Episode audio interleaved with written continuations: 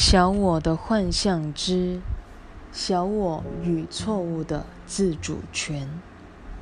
七，小我实际上是靠比较而存活的，众生平等的观念非他所能理解，以爱心相待也非他能力所及。小我的给予绝少出自富裕之心。因为小我的诞生就是为了取代富裕之心的，为此，小我的思想体系才会生出获取的观念。连食欲也是一种取得的生理结构，显示小我有待你不断满全他之所需。不止生理食欲需要满全，即使是所谓的小我的高等需求，莫不如此。生理食欲的起源并非生理性的，小我以身体为家，设法透过身体来满足自己。然而，这个馊主意基本上是出自。心灵的决定，因为心灵对自己的真正能耐已经彻底迷惑混淆了。八，小我相信自己是完全独立自主的生命，这不过是他对自己的起源的另一种表述而已。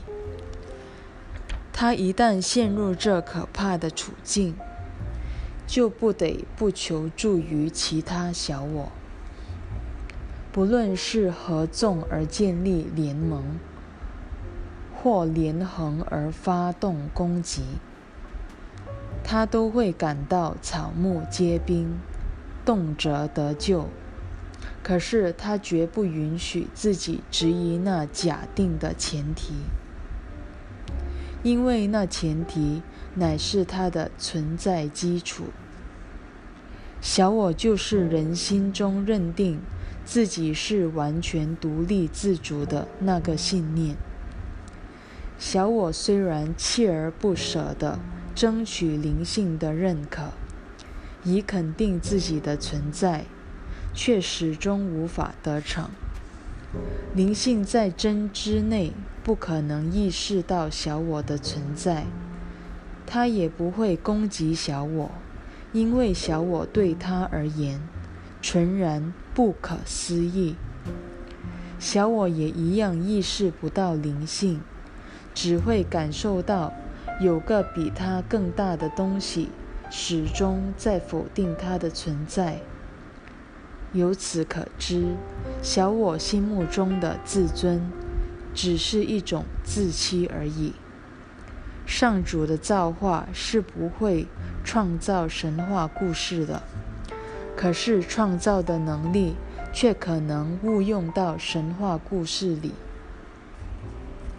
结果只有一种可能，即是那些妄造出来之物从此丧失了创造力。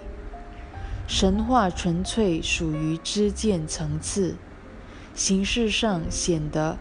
玄玄虚虚，本质上更摆脱不了善恶对立，因此，即使从他们最好的一面来讲，也不免包藏祸心。